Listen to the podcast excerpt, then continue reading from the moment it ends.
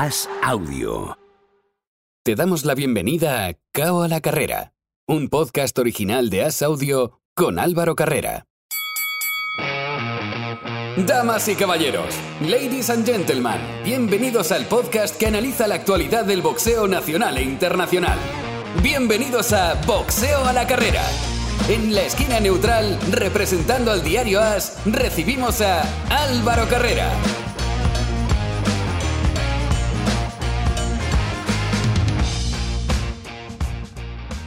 Hola, ¿qué tal amigos? Bienvenidos a un nuevo podcast de Cao a la Carrera. Bienvenidos al tiempo de los deportes de contacto aquí en Asaudio. Como cada semana es el momento de abrir el programa y lo hacemos con el noble arte, lo hacemos con el boxeo y con la actualidad de ese deporte. Para comentarlo ya nos escucha desde Madrid, como siempre patrocinado por Taipambrap, Oscar Zardaín. Hola Oscar, ¿qué tal? ¿Qué tal Álvaro? Buenos días o buenas tardes o buenas noches, depende cuando, cuando nos escuchen los, los oyentes. Obviamente, esta semana tiene un nombre propio, que es el de Devin Haney, pero vamos por orden cronológico porque nos dejó a deber y no es que sea malo Devin Haney, es que a mí personalmente, bueno, se me hace un poco tedioso verlo, pero eso lo vamos a, a comentar ahora. Lo que vamos a comentar primero es lo que sucedió en Gales, porque además puede que algún español pues esté por ahí metido en alguno de los movimientos que se den. Joe Cordina noqueó en el segundo asalto a Kenichi Ogawa, se proclamó campeón IBF del Superpluma y Celfa Barrett se proclamó campeón de Europa del Superpluma al vencer por decisión unánime a Kurbanov. Bien, ese europeo tiene una pinta de quedarse vacante dentro de muy poquito porque Barrett sea el próximo rival de Cordina. ¿Qué cao nos regaló Cordina, Oscar? Sí, lo que pasa que parece que le van a obligar a Cordina a defender con el aspirante oficial de la IBF.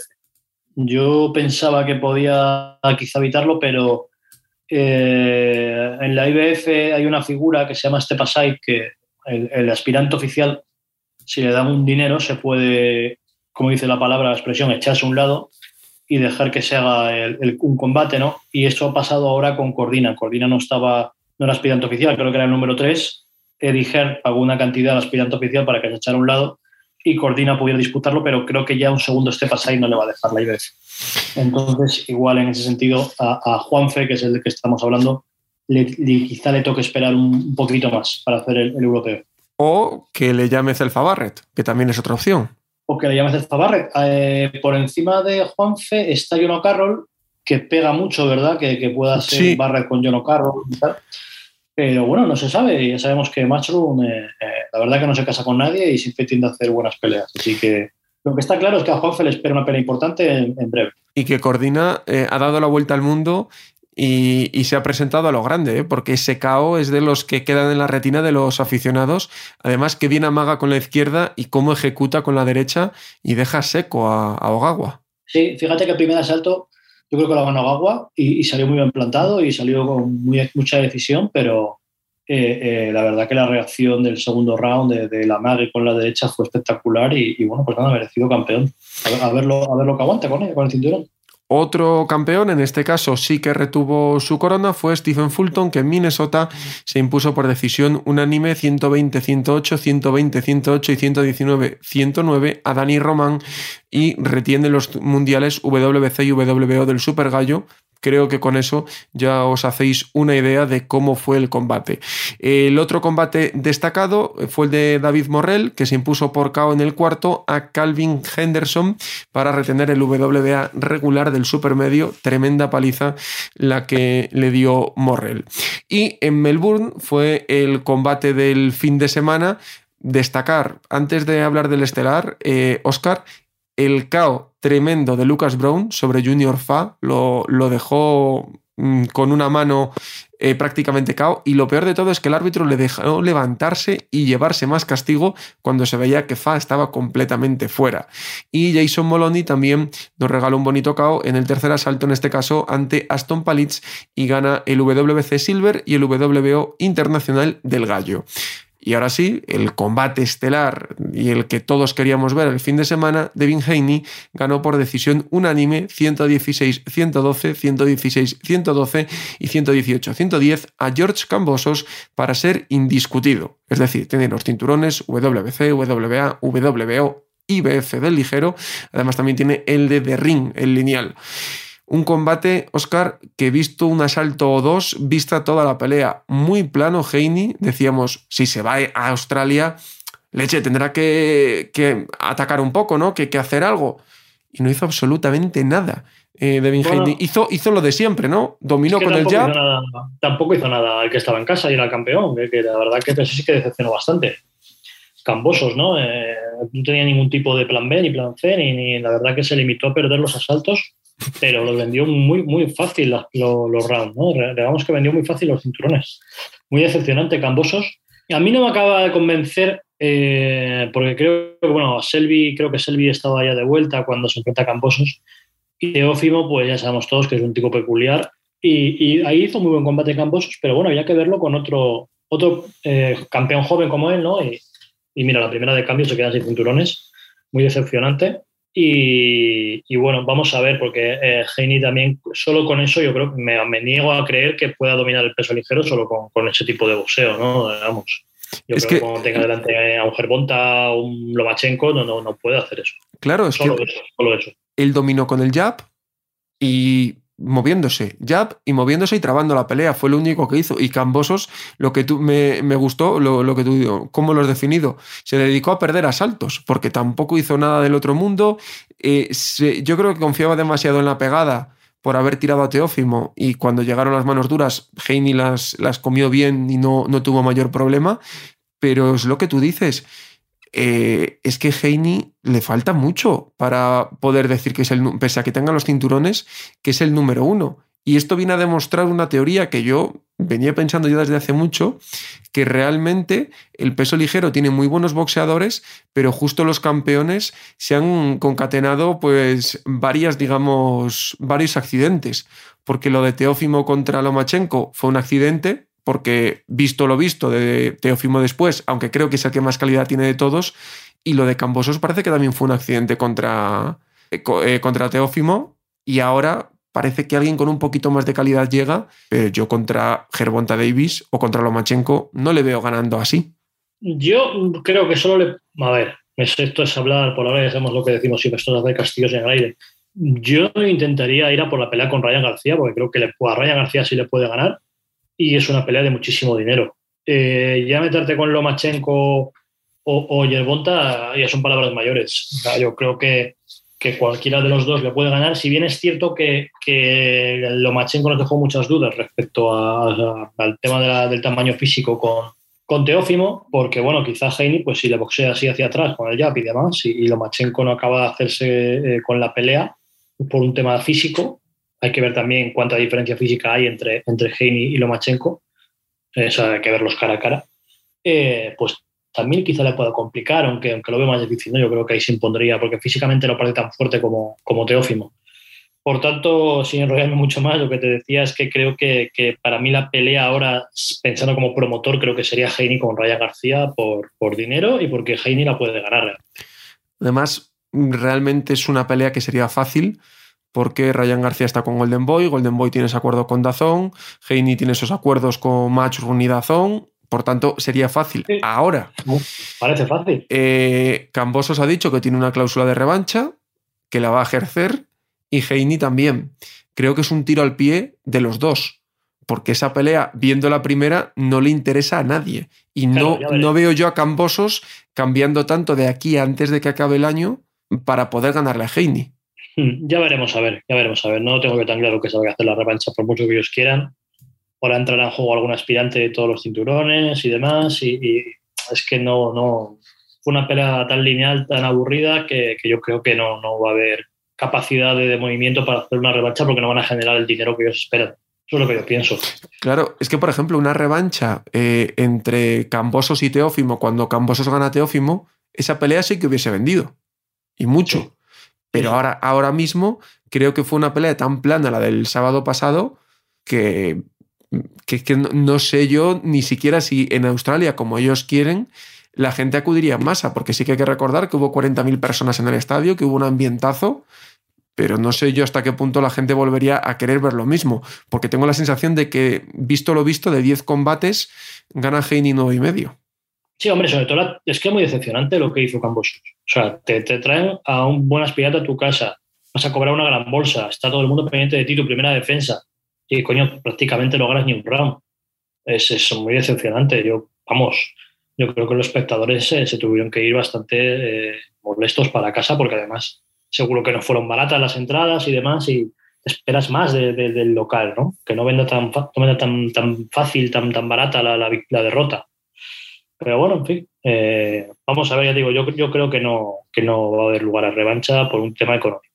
Veremos a ver lo, que pasa de momento. Devin Haney se coloca en el top 10, libra por libra, obviamente, con esos cuatro campeonatos. Y quien para mí ahora mismo se pone en el número uno es Naoya Inoue, quien este martes, sí, ayer, un día un poco extraño, noqueó en dos asaltos a Nonito Donaire. Fue sin duda una pelea vibrante, aunque duró poco, porque en el primer asalto hubo intercambios buenos y de hecho en un intercambio se va Donaire al suelo y después llegó un torbellino llamado Naoya Inoue, empezó a conectar golpes durísimos, intentó Donaire aguantar, pero al final acabó sucumbiendo y acabó perdiendo antes de que acabase el segundo asalto. Ese el de Naoya Inoue es el segundo gran nombre de la semana, aunque realmente lo hemos tenido en esta semana que se publica el podcast. Miramos ya al calendario y la primera parada la vamos a hacer en Alicante, donde este sábado Fernando Jaquero va a disputar el Campeonato de España del peso medio ante José Manuel López Clavero. Y para hablar de ese combate, qué mejor que hablar con uno de los protagonistas. Fernando Jaquero, muy buenas. Muy buenas. ¿Cómo estás? ¿Cómo se siente uno a muy poquitos días, prácticamente ya lo podemos contar en horas, de disputar el primer campeonato de España como profesional? Pues la verdad que estoy muy motivado. Tengo muchísimas ganas de subirme al ring eh, es diferente, la, preparación ha sido diferente, más dura, más blanda. Conociendo a Vicente, que es tu entrenador, Vicente Fernández, seguro que fácil no ha sido. No, desde luego que ha sido una preparación durísima, la, más dura de, mi carrera. Y yo creo que hemos hecho las cosas bien, la hemos hecho muy bien todo. ¿Qué, ¿Qué coméis o qué bebéis en ese gimnasio? Porque tenemos de gran referente, de gran capitán, obviamente, a Kiko Martínez en el Evolution de, Elche, pero tenemos ahora también a Juan Fe Gómez, que, ganó, revalidó hace pocos días el, el, campeonato de la Unión Europea del Superpluma. Ahora tú vas a por el nacional del, del medio. No sé qué os da Vicente en ese gimnasio. Sí, desde luego que tenemos una plantilla buena de boxeadores. Eh, estamos eh, haciendo bien el trabajo y, Vicente es un ejemplo también, igual que Kiko, son ejemplos de trabajo que, tenemos muy en cuenta. Yo lo he hablado con, con Juanfe alguna vez, pero me gusta también eh, saber los que tenéis ahí a Kiko día a día. ¿Qué te aporta tener en el mismo gimnasio que tú a Kiko Martínez? Hombre, es, es, una pasada tener a, un campeón mundial al lado tuya y más como es Kiko Martínez, que es lo más bonachón que te puedes echar a la cara. Es una persona súper humilde, muy buena persona. Y además el nivel que tiene, que no somos conscientes de lo que tenemos ahí en Elche. tenemos un, un deportista de, a nivel mundial de, de lo mejor. ¿Qué consejos te, ha dado para este combate? ¿O todavía o no te ha querido tampoco avasallar mucho la cabeza? Porque supongo que serán días complicados a nivel mental. No, sí, yo suelo hablar mucho con él, sobre todo cuando terminamos de entrenar y estamos en el vestuario. Él, él me da muchas charlas, es una persona con los pies en la tierra y me, me aporta mucha tranquilidad. Él es muy disciplinado. En esta semana de pelea, Fernando, ¿hay más nervios o ilusión? Pues fíjate que yo te diría que ilusión, porque parece que algo dentro de mí no es consciente de lo que viene aún. Es como que no va conmigo la cosa. Yo creo que hasta que no esté en el vestuario no, no sentiré los nervios. Tú, este sábado, tú harás, disputarás el primer título, como, como decimos, será tu octava pelea, es decir, que justo en el límite en el tienes 29 años, pero para muchos de los aficionados eras un poco desconocido hasta que llegaste en tu último combate, te fuiste a la casa de David Soria, el ex campeón de España, y le ganaste antes del límite haciendo un combatazo tremendo. ¿Cómo recuerdas ese combate? Porque yo creo que es el que obviamente te abrió, la llave del, título, pero también te abrió la llave de conocerte a, la gente. Sí, la verdad es que fue, fue un combatazo. Fue una pelea durísima. Y la, bueno, la recuerdo con muchísima alegría. fue, fue un honor poder ir para allá a pegarme con Soria. Nos lo plantearon la posibilidad de ir a hacer el combate y vamos, yo encantado. A mí me encanta pelear con gente buena.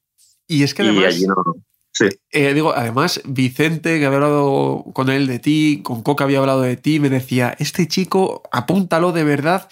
Eh, realmente había muchas esperanzas en ti y, fue el día de decir, oye, que, sí, que estoy aquí, que, tengo nivel para, para, los grandes combates de momento a nivel España. Vamos a ir paso a paso, ¿no? Pero también fue demostrarte a ti mismo de que, sí, que estás en esta liga de, de poder ir al Campeonato de España con garantías.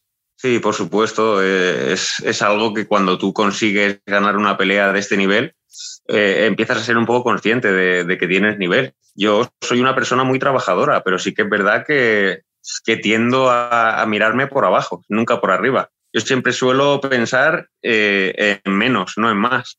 Y sí que es verdad que probarme ante un, hierro como Soria y, ver la pelea que hicimos, pues me dio que pensar, digo, joder, va a ser verdad que, voy a poder hacer algo.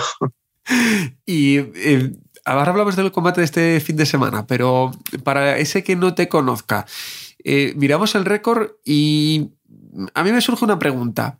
¿Crees que eres de esos boxeadores de que cuanto más dure el combate, más vas a noquear? Porque tienes tres caos, pero los tres caos, dos son las últimas eh, dos peleas y la última contra Soria, que fue una pelea más, más larga. ¿Crees que sumar asaltos te va a venir bien a tu, a tu estilo, que es un poco más de acoso y derribo? Sí, yo, yo creo que sí. Además, eh, estaba comentando esto también el otro día con Vicente. Por mi forma de boxear, eh, soy muy diésel, yo no soy una persona muy explosiva ni tampoco muy fuerte, pero sí que puedo meterte una intensidad eh, sin bajar el ritmo durante a lo mejor 20, 30 saltos. Eh, es por mi cualidad física, tengo muchísimo fondo. Y yo creo que me va a ayudar a hacer peleas largas, porque la gente normalmente suele venirse abajo y yo soy muy pesado para eso. ¿Y de dónde te viene la afición por el boxeo? ¿De dónde te viene empezar a boxear, Fernando? Pues es curioso porque no tengo ningún familiar que practique boxeo ni nada. Eh, me vino de, pequeñito. Yo descubrí el deporte del boxeo por unos amigos y, me ponía lo típico, los vídeos en YouTube, a, mirar a Tyson, a mirar boxeadores. Me encantaba. Yo quería, tenía mucha curiosidad por probarlo hasta que lo probé y, me enganché. ¿Quién es tu referente en esto del, boxeo? ¿Quién es el boxeador que tú dices y me gustaría hacerlo parecido a este? Mm, sí, yo creo que es Roy Jones Jr. Esa, es aspirar muy alto, pero... hay que tener metas altas para llegar a ellas. eso es así. Sí, eso es verdad. O sea, que te gusta él, ¿no? Te gusta su, su estilo e intentas un poco parecerte a él. Sí, a ver, somos estilos totalmente distintos, pero la actitud de ese hombre, todo lo que ha conseguido, es una inspiración para mí, la verdad. Y vámonos a la pelea de este fin de semana. Tienes eh, siete peleas profesionales. Desconozco, ¿has tenido mucha carrera amateur? Eso sí que lo desconozco. Eh, hice como 40, entre 49 y 51 peleitas amateur, no hice tampoco. O sea que no tienes demasiada experiencia y te toca contra un tío que tiene toda la del mundo. Más de 30 combates como profesional, como José Manuel López Clavero. Lo del récord sabemos por lo que es, porque todos conocemos a Clavero, que se ha pegado con todos, nunca ha dicho que no, se ha ido donde ha tenido que irse. Hubo un tiempo que, no estaba tan centrado en el boxeo como, como está ahora. Es una pelea muy complicada. ¿Cómo, cómo la habéis planteado? ¿Cómo la veis en, la cabeza? Sí, es una pelea muy complicada, pues Clavero es un, un gran boxeador. Eh, es un boxeador digno de admirar. Y bueno, nosotros hemos, hemos trabajado hasta la saciedad para poder llegar en las mejores cualidades físicas y psicológicas a, esta pelea. Yo creo que va a salir bien el trabajo porque lo hemos, hemos trabajado a fondo. Porque además Clavero quizá no tenga una cosa que destaque por encima de otra, pero es muy constante, ¿no? Eh, y sobre todo, no sé si tú tienes un poco la visión puesta en si se alarga la pelea, él se desenvuelve muy bien en peleas largas, es muy veterano. ¿Crees que por ahí puede estar uno de los factores de, la pelea? Sí, es posible, porque él, es la voz de la experiencia, ¿no? Él tiene muchísima experiencia en peleas largas, se ha pegado con medio mundo pero, pero bueno, también es verdad que yo en las peleas largas también es donde mejor me desenvuelvo. Está claro que en experiencia no le, no le puedo hacer sombra a él, pero bueno, yo me buscaré mis recursos también, no hay problema. Y Fernando, yo sé que todos los boxeadores, en cuanto se acerca el combate, vais teniendo el combate en la cabeza. ¿Cómo te has imaginado que acaba ese combate? Pues fíjate, a ver, mi, cabeza no, no, asimila la idea de que yo pierda este combate. Bueno, Aunque eh, el boxeo y todo puede pasar. Pero es, lo que tiene que pasar. Al final uno tiene que ir pensando siempre que, va a lograr lo máximo. Claro. Eh, exactamente, yo lo que te vengo a decir. El boxeo puede pasar de todo, pero mi cabeza no asimila por ningún motivo de que pierda este combate. Lo que sí que pienso es que él no va a llegar al límite, esta pelea. O sea, que te ves con el cinturón antes de los 10 asaltos antes del límite. Pues ahí queda la predicción de Fernando Jaquero, que este sábado disputa el primer campeonato para él. Ojalá que sea el primero de muchos. Fernando, muchas gracias y mucha suerte. Muchísimas gracias por todo. A vosotros. Escuchábamos, Oscar, a Fernando Jaquero, que hace el Campeonato de España este fin de semana contra López Clavero. También hay que destacar que en el calendario tenemos este viernes en Valladolid a Salvi Jiménez defendiendo, defendiendo perdón, el Nacional del Superpluma frente a Kevin Valdospino en esa velada. Además, vuelve John Carter, que le habían prohibido boxear por, un, por una enfermedad. Vuelve y ojalá que muy pronto vuelva a estar por donde estaba, prácticamente eh, a puntito de, hacer el Campeonato de Europa eh, Jaquero y Salvi, dos de esos de, apuntar bien en corto, sobre todo el, tema de Salvi Jiménez, quien se exhibió el pasado marzo para, ganar ese nacional. Sí, está claro. Eh, eh, son los dos, pues eso, dos jóvenes en ascenso y dos bazas que tenemos ahí de cara a, la Unión Europea, europeos y demás. así que cuanto más rodaje tengan en campeonatos, mejor. Salvi ya es campeón, Jaquero no creo que, creo que ambos pueden salir victoriosos y, vamos a ver cómo quedan luego ranqueados a nivel Unión Europea. Veremos a ver, porque sin duda son, como decimos, dos pugiles muy, muy interesantes. El viernes, que estamos saltando un poquito eh, en cuanto al hilo temporal, en Guadalajara, en México, hay una velada de Matchroom, hay una velada de Dazón. En el combate estelar, Hiroto Kyogouchi expone el WBA mini mosca al mundial ante Esteban Bermúdez. Y Mayerin Rivas se enfrenta contra Karina Fernández y Mayerin defiende el WBO del Super Gallo. En cuanto a Europa, en Londres, Richard Riaport se enfrenta a Fabio Turki en un combate del peso crucero y eh, Oscar, en Anaheim, en California, Jaime Munguía se enfrenta a Jimmy Kelly, 12 asaltos en el peso supermedio. A ver cuándo Munguía ya le llega la oportunidad, que se me está empezando a hacer bola todos estos combates de rodaje y espera. Sí, yo creo que están estirando mucho el chicle. Eh, al final el chicle se va a romper y no van a coger beneficio por ningún lado porque estás acomodando al, al, boxeador a, combates en los que a priori es muy favorito. Entonces, cuando vengan mal dadas, vamos a ver qué Munguía sale. Eh, la verdad que es un poco decepcionante el rival que han elegido. Mm, desconozco los motivos. Imagino que no han podido llegar a ningún acuerdo con otro más goloso, pero eh, quizás sea un tema televisivo, ¿no? Porque los grandes supermedios están en PBC el stand-up zone les tiene que estar costando encontrar, encontrar rivales. Me sorprende incluso que vaya en el peso pactado porque él estaba en el peso medio, ¿no? Pero esta, esta también vaya en el peso pactado, no sé si quizás por eso, porque tampoco encuentra rivales. Imagino que sí, que será por eso. Imagino que será por eso. Eh, pero bueno, es lo que hablamos. Eh, eh, ya necesita algún nombre importante y, que nos quite todas esas dudas que, que, deja siempre cuando, cuando boxea y deja tantas evidencias defensivas, ¿no? Así que, bueno, vamos a ver qué tal lo hace. yo lo, creo que es un combate más. No creo que tenga mucho problema porque Kelly tampoco es un top, pese a ser un buen boxeador, porque es inglés y ya sabemos todos cómo son los, los, los británicos de ordenados. Pero, pero esperamos más de un día y esperamos a ver si la siguiente pelea de una vez tiene, un combate de verdad. Eh, después en Nueva York, Edgar Berlanga pelea contra Romera Alexis Angulo por el WBO Nabo del Supermedio. Otro nombre a tener en cuenta este de Berlanga, que hay que recordar que noqueaba a todos en el primer asalto y en cuanto se le fue subiendo un poco la dificultad, pues está dejando más, más dudas. Y luego en Miami eh, ocurre, Oscar, digamos, la, pelea extraña. Todos recordamos que Daniel Dubois peleó contra Joy Joyce y se le vieron las costuras. Eh, Joy Joyce está ahí esperando porque podría ser un rival potencial para alguien de los top del peso.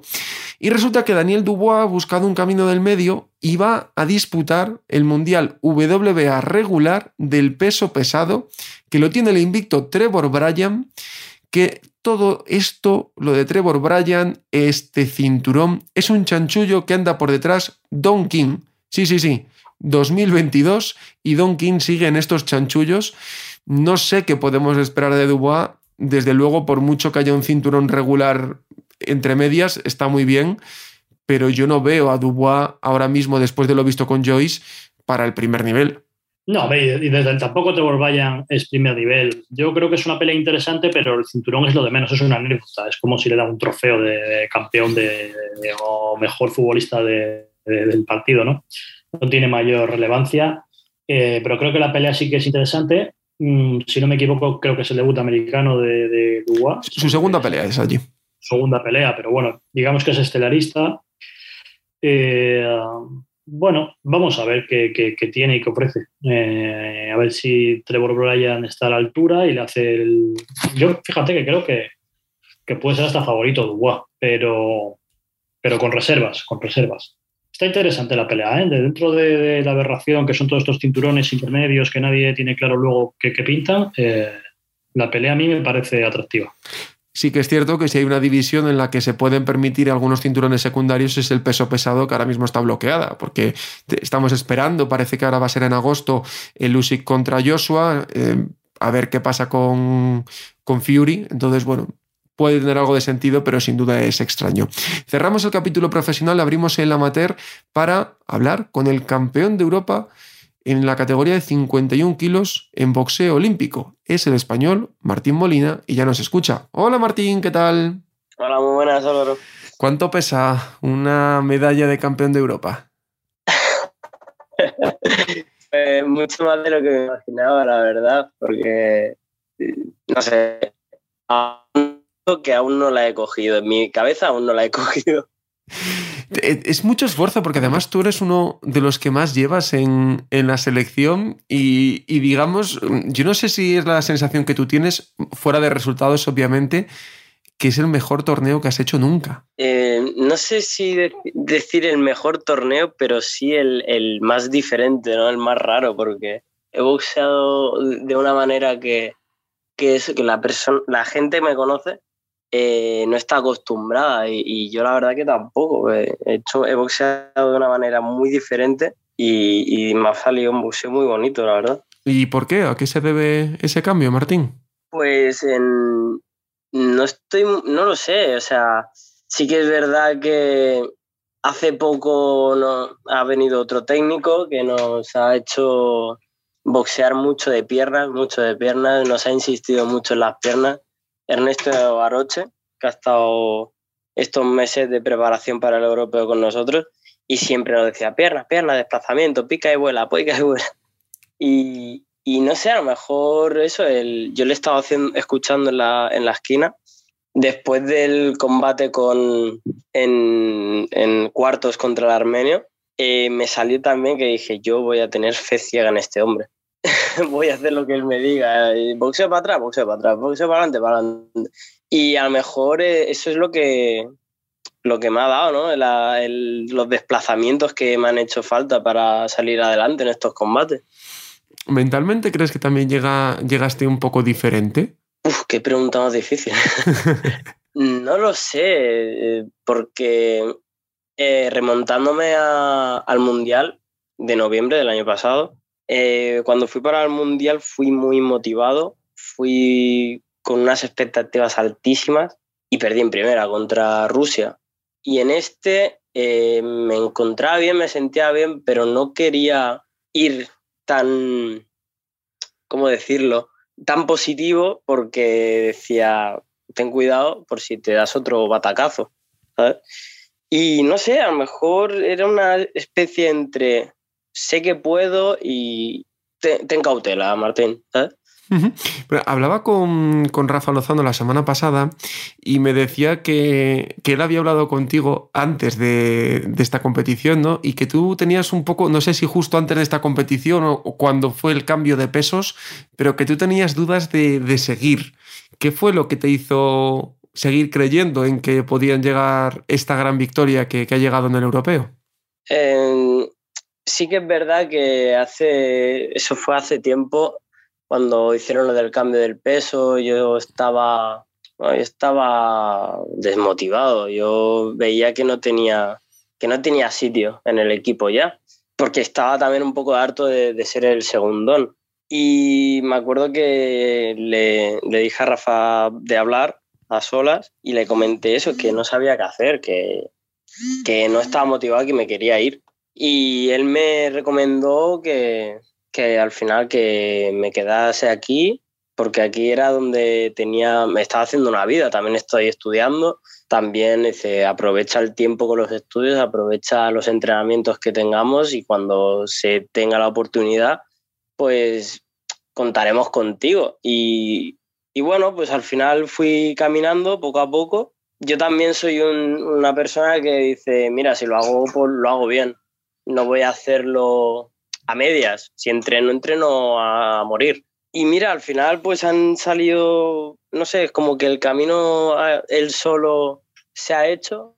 Yo he seguido en mi línea, con mis más y mis menos, lógicamente. Y al final ha llegado, porque he tenido muchos menos, he tenido muchos bajones. Y al final, pues, el persistir, mi cabeza me decía, mira, Martín, esto es duro, es duro para ti, es duro para mí, pero ya que estamos, pues tiramos para adelante. Mm, personalmente eh, me supo muy bien tu, medalla, porque además eras de los primeros ¿no? que, competías por empezar siempre por los pesos más bajos, y me supo muy bien tu medalla por lo que has dicho hace un momento. Eh, esa sensación de que siempre tenías a alguien delante, de que nunca veías el camino despejado, y no sé si también quizá este europeo era un europeo diferente, porque creo que las connotaciones del Mundial tampoco quizá eran las mejores para, el equipo, pero en este europeo, digamos que todos los que llevabais tiempo teníais vuestro camino, nadie estaba de por medio y podíais demostrar realmente lo, que podíais llegar a dar. Que, no sé si tú también lo ves así y también un poco con, tus compañeros lo, lo habéis visto así, porque ha sido una preparación específica para, este torneo, porque sabemos que en los Juegos el Mundial llegó muy, muy tarde, después de, muy pronto después de los Juegos, pero en este europeo estaba todo para que saliese el resultado magnífico que ha salido, que no hay que olvidar que han sido cinco medallas y luego ha habido derrotas más que discutidas. Mm, sí, eh, yo ante todo mm, quiero, siempre lo quiero remarcar, que el equipo está increíble tanto en femenino como en masculino, que no paramos de sacar resultados y es eso, es que cinco medallas mm, no es ninguna broma, que lo típico siempre había una, dos, un diploma, una medalla y, y ahora es como hemos pegado el, el pelotazo, ¿no? Que, ¿Qué es eso? También lo que has comentado, después de los Juegos el Mundial quizá vino muy, muy pronto, la preparación fue muy, todo a correprisa, ¿no? Que, viene el mundial y que venimos de vacaciones, pero queremos estar fuertes, pero, pero es que no hay tiempo, pero todo muy rápido. Entonces, yo he, notado que desde que empezó el año no, no hemos parado. Hemos estado una semana Sierra Nevada, luego veníamos a Madrid, pero ya nos íbamos para Italia de concentración, luego nos hemos ido a Cuba, no hemos parado. Entonces, yo creo que la preparación ha sido a conciencia. Ha estado todo, eh, ¿cómo se dice?, calculado para llegar a este europeo en las, en las mejores condiciones. Tú tienes 27 años, eh, llevas un montón en, la selección, tienes muchísima experiencia y, lo has dicho tú, ¿no? Hay una evolución clara de ir consiguiendo cosas a este pedazo de resultado que no deja de ser la, pues la, visibilidad de un trabajo que se lleva haciendo mucho tiempo en, la selección.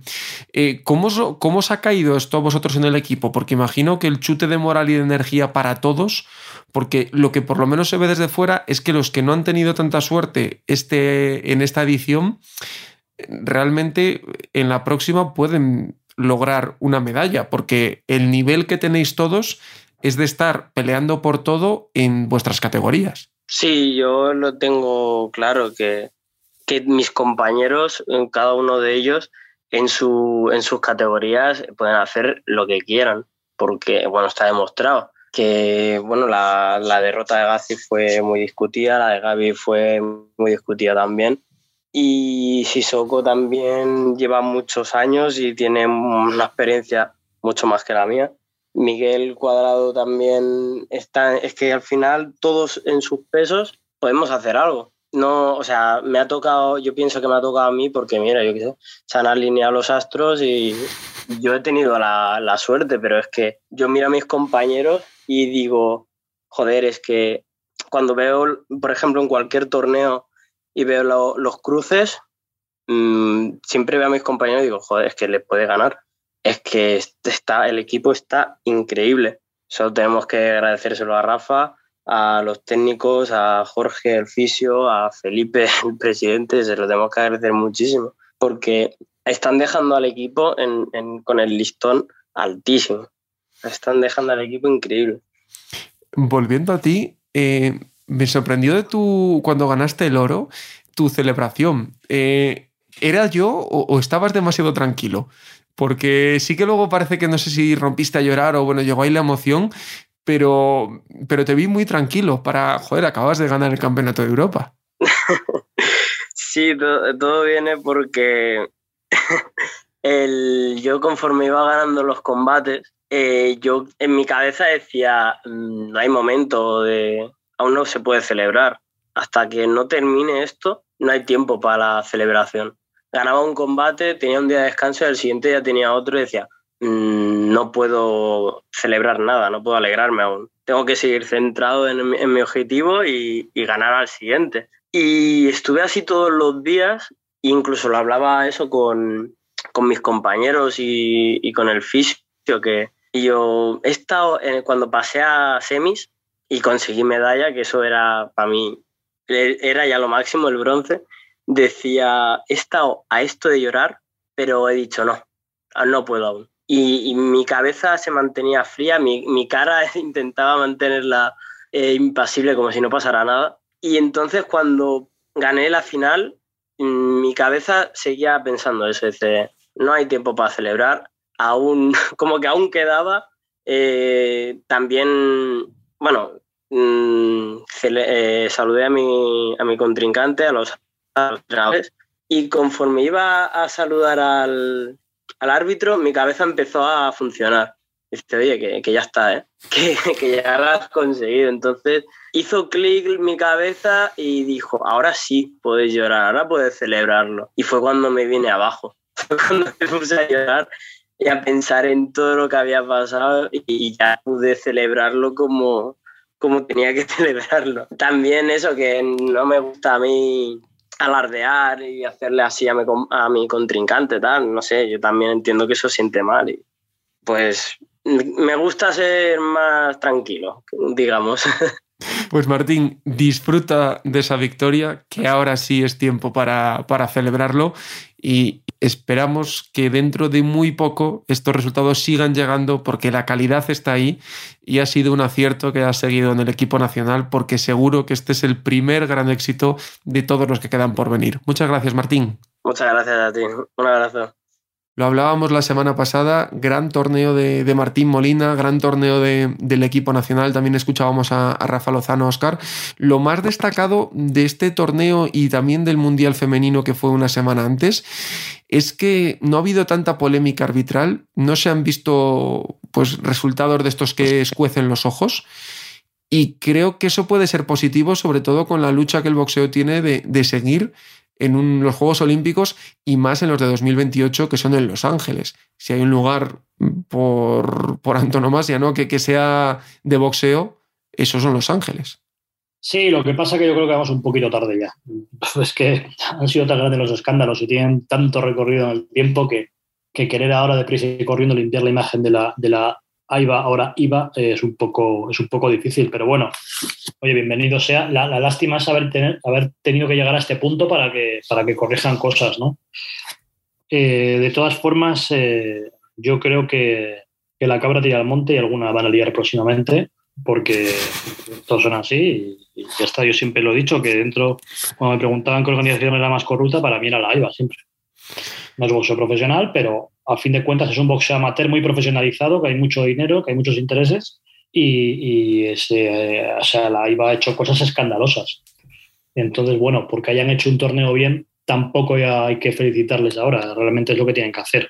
Entonces, eh, vamos a ver, ojalá sigan esta línea y, independientemente de que luego se pueda corregir lo de Juegos Olímpicos, que lo veo difícil, eh, por lo menos que, que tomen una trayectoria correcta. Ojalá que así sea de momento, por lo menos vemos algún brote verde. Oscar Zardaín, como siempre, un auténtico placer. Muchas gracias Álvaro, un abrazo. Y a vosotros, a los que estáis del otro lado, gracias por haber estado con nosotros una semana más. La próxima, más boxeo y ahora nos vamos con las artes marciales mixtas y con la lucha libre para hablar de ellos, como siempre, a la carrera. Chao, chao.